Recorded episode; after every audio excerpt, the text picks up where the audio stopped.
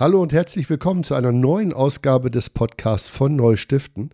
Und heute hört ihr einen Podcast, den wir in Kooperation mit der Fundraising Akademie aufnehmen, denn es geht um den Kurs des Monats. Und es geht um den Kurs Fundraising Referentin. Und ich freue mich sehr, dass ich mit Dr. Friedrich Haunert jemanden in dem Podcast habe, der A in der Szene schon sehr bekannt ist und B, wie mir äh, Thomas Kreuzer von der Akademie erzählte, schon seit vielen, vielen Jahren diesen Kurs begleitet. Hallo und herzlich willkommen, Fritz. Hallo, Andreas. Vielen Dank für die Einladung. Der Thomas Kreuzer sagte mir, dass du seit mindestens 15 Jahren schon diesen Kurs begleitest. Habe ich das richtig in Erinnerung? Wenn Thomas das sagt, äh, mit dem Mindesten bin ich auch etwas unklar in meiner Erinnerung. Also mindestens wird wohl stimmen. Das okay. könnte auch sogar noch länger sein. Ja, ich, ich glaube, dieser Kurs Fundraising-Referentin ist ja einer der wesentlichsten Basiskurse, die die Fundraising Akademie anbietet. Bevor wir aber zum Kurs einsteigen, Fritz, magst du ein paar Sätze zu dir und deiner Tätigkeit sagen? Ja, gern, Andreas. Ich bin ähm, Organisationsberater. Das ist erstmal so die Überschrift und ich begleite Veränderungsprozesse in gemeinnützigen Körperschaften, sehr überwiegend. Nicht nur, aber doch sehr überwiegend ähm, in NGOs und äh, Stiftungen und Sozialwirtschaft auch sehr viel.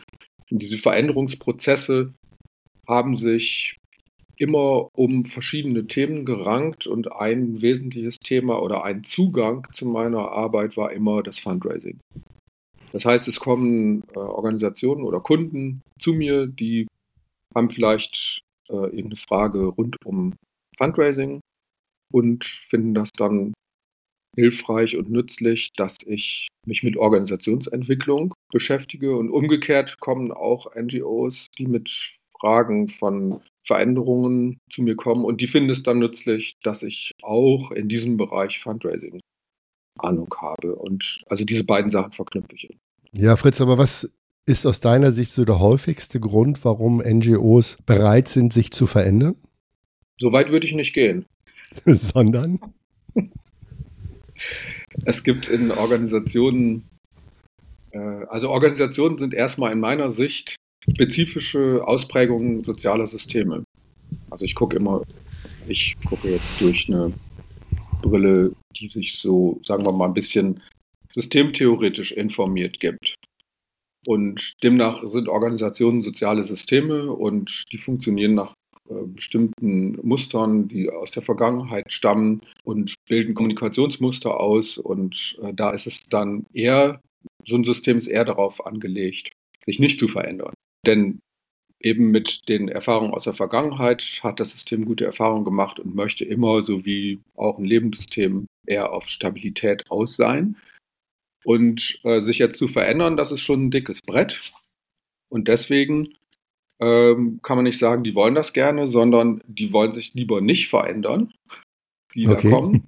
ja. Ähm, und haben vielleicht gewisse Zwänge, von außen erkennen sie oder sie sind in Kommunikation geraten, sie denken, da muss irgendwas passieren, weil vielleicht zu wenig Ressourcen da sind oder weil hm. sie ein neues Projekt machen wollen oder vielleicht auch, weil irgendein neuer Geschäftsführer, eine neue Geschäftsführerin die Idee hat, jetzt könnte man das mit dem Fundraising anders oder neu machen. Das sind aber Impulse innerhalb der Organisation, die, die sozusagen in Kommunikation geraten, aber da ist noch nicht die Begeisterung bei den Mitarbeitenden besonders groß, äh, sich auf Veränderungen einzulassen. Und diese Begeisterung zu schaffen, das ist deine Aufgabe? Nein, das ist nicht meine Aufgabe. also ich weiß nicht, ob ich dich begeistern könnte, jetzt ähm, etwas ganz anderes zu machen, als jetzt mit mir diesen Podcast.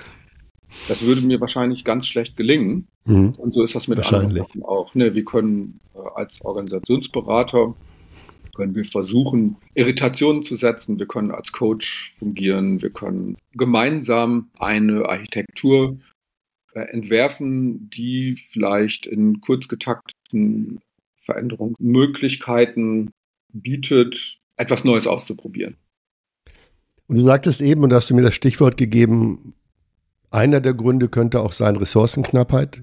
Geld fehlt und äh, viele Organisationen, die ich so in der Vergangenheit erlebt habe, sagen dann, na okay, da müssen wir im Zweifel doch Fundraising machen. Äh, und dazu braucht es natürlich äh, qualifizierte Mitarbeitende. Und äh, dieser Kurs, über den wir jetzt sprechen wollen, Fritz, Fundraising-Referentin in der Fundraising-Akademie, richtet sich ja offensichtlich gerade auch an kleinere und mittlere NGOs und Menschen, die nicht zu 100 Prozent Fundraising machen. Ist das die Überschneidung zu dem, was du gerade beschrieben hast? Also ich glaube, dass es sehr unterschiedliche Motive gibt, sich zu so einem Kurs anzumelden. Also vielleicht muss man zunächst mal sagen, jeder weiß ja, es gibt im Prinzip alles kostenfrei und immer und überall verfügbar. Auch alles, was zu Fundraising schon gesagt wurde, könnte man sich ja auch äh, irgendwo runterladen oder äh, 15 Podcasts hören und dann wäre erstmal gedacht, alles gesagt, was man mhm. dazu wissen muss. Ja? Aber das genügt eben manchen Leuten nicht. Und dann gibt es aus meiner Sicht so vielleicht verschiedene Motive. Also es gibt einmal Teilnehmende, die wollen sich vielleicht persönlich weiterentwickeln oder eine berufliche Veränderung anstreben. Und die finden das Fundraising aus irgendwelchen Gründen für sich spannend als Einstieg. Und dann gibt es welche äh, Teilnehmende, die werden entsandt von mhm. ihrer Organisation. Also die sollen jetzt mal irgendwas zusätzlich lernen oder neu lernen, weil die Organisation sagt, hier du, Person XY, du bist jetzt die Richtige, um bei uns das Fundraising einzuführen oder zu verbessern. Und dann gibt es sicherlich auch noch ähm, eine ganze Reihe von Leuten, die sind schon so ein bisschen im Fundraising. Ja. Ein bisschen, was haben ja eigentlich alle gemacht und die haben großes Interesse daran, sich auch so in ihrer eigenen Fachlichkeit äh, weiterzuentwickeln und bestimmte Themen zu vertiefen. Und diese, und vielleicht gibt es noch ein paar andere Gründe, aber das sind so ein paar Hauptlinien. Und diese Teilnehmenden, die sitzen zusammen in diesem Kurs. Und was die verbindet, ist eben, dass sie bereit sind, ähm, zwölf Tage ihres Lebens zusammen zu verbringen und sich vertieft mit, ähm, mit Methoden, Regeln, Grundlagen des Fundraisings auseinanderzusetzen und da gemeinsam zu lernen und äh, eben eine ganze Reihe von äh, Dozierenden äh, zu hören, die sich mit den jeweiligen Fachgebieten mal sehr gut auskennen. Das ist schon mal eine gute erste Umschreibung dieses Kurses. Also zum einen, es ist für all die Menschen, die ins Fundraising einsteigen wollen oder ihr äh, erstes operatives Wissen vertiefen wollen, äh, könnte man, könnte man sagen, das ist sowas wie der Bachelor im Fundraising, wenn man diesen Kurs absolviert hat. Also das Grundstudium Nee, weiß ich nicht. Also Bachelor wäre jetzt vielleicht nicht, das ist ja kein Bachelor. Also dafür fehlen einfach, es wird zum Beispiel keine Abschlussarbeit geschrieben. Ein Bachelor würde ich das vielleicht nicht wirklich nennen. Okay, das, das wäre so eine Idee zu weit, zu weit gesprungen. Aber es gibt ja trotzdem. Anders, das äh, ist nicht akademisch. Das stimmt. Keine akademische Ausbildung. Das stimmt, das ist richtig. Trotzdem gibt es ja am Ende äh, einen schriftlichen Test und es gibt eine sogenannte Agenturarbeit. Was kann ich mir denn unter einer Agenturarbeit vorstellen? Das ist ein Format, ähm, was, glaube ich, einen wesentlichen Bestandteil auch dieses Kurses ausmacht. Ich hatte ja vorhin gesagt, es werden zunächst mal natürlich Methoden, Regeln, Grundlagen vermittelt. Und jetzt könnte man sich ja fragen, okay, also ähm, wie kriege ich das jetzt auf die Straße? Also vorne redet jemand kluges Zeug und dann gehe ich wieder nach Hause. Und was wir hier machen in dem Kurs ist, immer zwischendrin und dann sehr speziell mit der Agenturarbeit sehr konzentriert am Ende die Möglichkeit bieten, das Gelernte anhand von realen Fällen zu üben. Also in den Transfer zu gehen und zwar auf eine bestimmte Art und Weise, die es zulässt, auf verschiedenen Ebenen zu denken und zu handeln. Also ich setze in der Gruppe, in der kleinen Gruppe das Gelernte an einem bestimmten Fall um und entwickle in dieser Gruppe eine Lösung für die Fragestellung. Und gleichzeitig läuft ein zweiter Film in meinem Kopf mit und ich überlege immer schon, wie kann ich das jetzt auf meine eigene Situation übertragen. Ja. Also so findet so ein Mehrebenen-Lernen statt. Äh, und am Ende wird das Ganze präsentiert, was dann auch noch die Möglichkeit bietet, Feedback aus der großen Gruppe zu kriegen, neben dem permanenten Feedback des Studienleiters und der, des Agenturbegleiters oder der Begleitung während der Agenturarbeit. Mhm. Also Lernen in Transfer und gleichzeitig Feedback und Reflexion. Ja, super. Jetzt findet das Ganze in drei Blöcken statt. Du hast auch gesagt zwölf Tage. Das ist ja äh, sehr intensiv. Und du hast äh, gerade erwähnt, dass dort Menschen vor den TeilnehmerInnen stehen, die ihr Wissen teilen. Wie, wie werden die Dozenten ausgewählt? Hast du da, kannst du uns dazu ein paar Punkte sagen? Was sind das für Menschen, die dort als Dozentinnen arbeiten? Also wir überlegen uns oder wir sagen, wir schnitzen ja immer so ein bisschen an den Kursen rum. Der ist ja heute anders als vor 15 Jahren. Das heißt, die Inhalte verändern sich natürlich ein Stück weit. Mhm. Äh, wer hätte vielleicht ähm, vor 15 Jahren so viel Wert auf Digitalisierung gelegt? Oder eine andere, da hatten wir vielleicht das anders ja. buchstabiert. So gibt es natürlich immer Themen, die wichtig sind und dadurch ähm, vielleicht reinrücken und andere Themen werden vielleicht ein bisschen in den Hintergrund gestellt. Und da gucken wir natürlich in unserem Netzwerk, welche Personen ähm, für bestimmte Themen stehen mhm. und diese Themen dann auch gut vermitteln können. Also ja. es gibt natürlich irre viel exzellente Fachleute, ExpertInnen in der Szene zu jedem einzelnen Thema.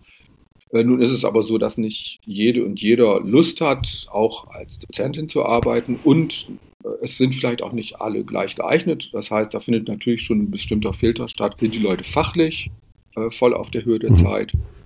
Äh, können die das auch vermitteln und haben die Spaß daran und haben die auch Kapazitäten? Ja, und es sind, es sind Expertinnen äh, aus den NGOs genauso wie, wenn ich das richtig in der Beschreibung lese, natürlich auch äh, Rechtsanwälte, Steuer Berater sind, sind, die, sind die auch dabei, habe ich das richtig rausgelesen? Also auch Expertinnen, äh, die uns, also die den steuerrechtlichen Rahmen setzen können?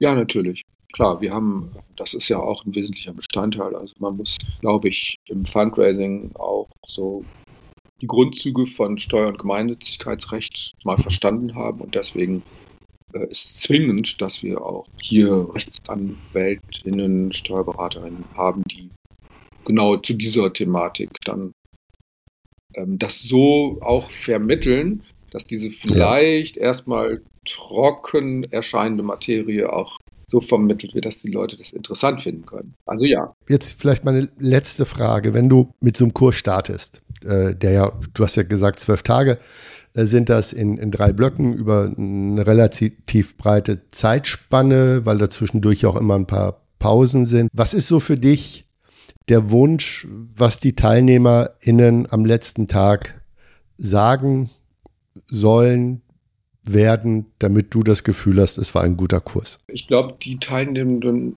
sollten sich am Anfang Gedanken darüber machen und darauf lege ich jetzt in meinen Kursen sehr viel Wert, dass sie sich am Anfang genau überlegen, was sie lernen wollen.